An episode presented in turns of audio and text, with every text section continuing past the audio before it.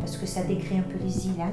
Ils y étaient arrivés plus de mille ans auparavant, euh, poussés par les alizés, c'est joli.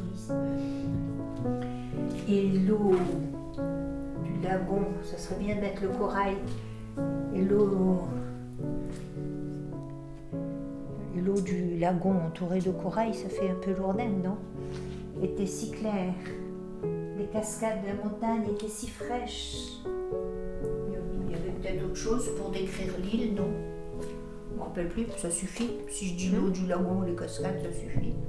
Pas obligé de tout dire. Mais, alors, la sécheresse, ils n'ont plus rien à manger, bon.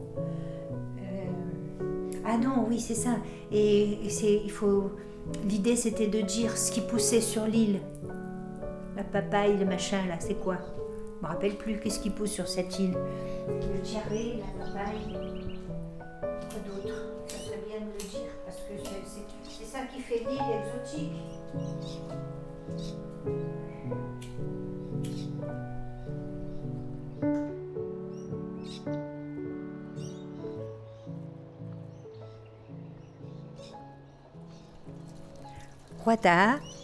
habitait dans l'île de Raitea, dans les îles sous le vent. Raitea, c'était euh, l'île de ses ancêtres.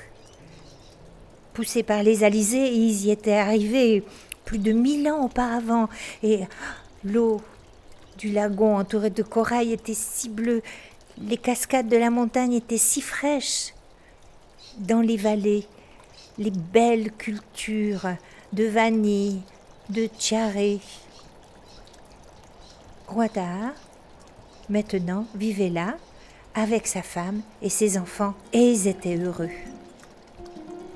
Mais un jour, une terrible sécheresse s'abat sur l'île. Tout meurt, les plantes, les animaux, la terre est craquelée de sécheresse, même les fougères sauvages sont mortes.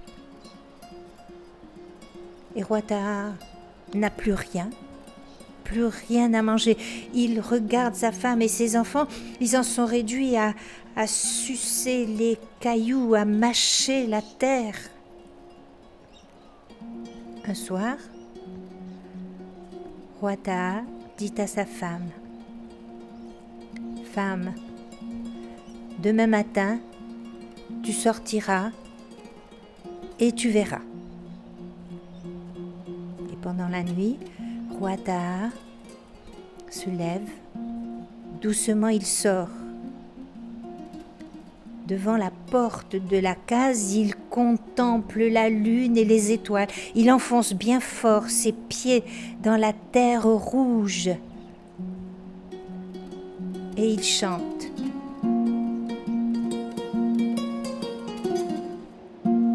Et ses pieds s'enfoncent, s'enfoncent dans la terre et s'enracinent. Son corps devient un tronc robuste, ses bras sont des branches chargées de feuilles découpées et son crâne devient un gros fruit vert et orangé. Le lendemain matin, la femme sort. Elle se trouve dans l'ombre d'un grand arbre. Et elle comprend que son mari s'est donné, s'est donné tout entier. En pleurant, elle cueille le fruit, elle en fait de la farine, elle nourrit ses enfants. Elle dit cet arbre, je l'appellerai l'arbre à pain. Et depuis ce jour-là, dans les îles sous le vent, partout poussent des arbres à pain, car chaque homme de toutes les îles sous le vent doit planter dans sa vie dix arbres à pain pour ses enfants, ses petits-enfants et pour tous les enfants qui viendront.